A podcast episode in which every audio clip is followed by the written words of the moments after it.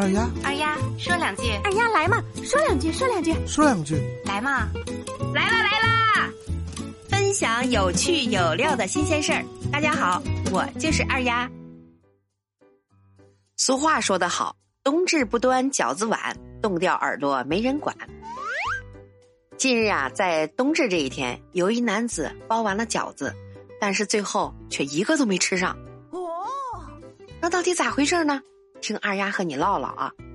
原来呀，在新疆有一男子在冬至这一天，把包好的近一百个饺子放在小区的石桌上，准备啊借助室外低温冻饺子。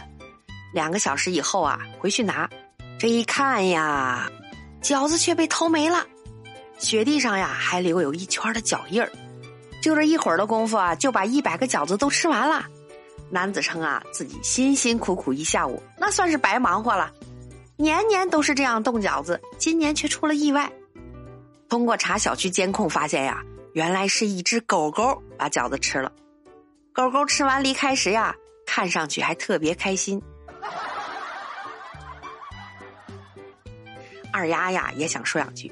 原来这狗啊也会过冬至啊，这叫肉饺子打狗，有去无回。你说这生饺子，狗狗也不嫌粘牙，没准狗狗还想了，感谢大自然的馈赠啊！要是煮熟了就更好了。嗯哎，我他妈也过一次冬至，感谢老铁的饺子，要是再放点醋就更好了。哎呦我的妈！狗子也没想到啊，今儿开席就他一个人来了，看得出来吃的确实很开心。这下冬天就不会怕冻掉耳朵了。咦，你还别说，这狗的饭量还真大，一百多个饺子都能吃完。你说这胃口，那要不是大户人家，还真喂不起它呀。难道这狗子得了干饭猪？话说回来，这狗吃饺子，人吃狗肉。这最终呀，人还是不吃亏的，您说是吧？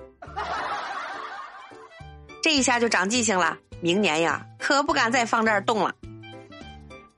好了，今天的节目就到这儿了。您身边有什么有趣有料的新鲜事儿啊？可以写在我的留言区。下一次呀，二丫就讲一讲你的故事。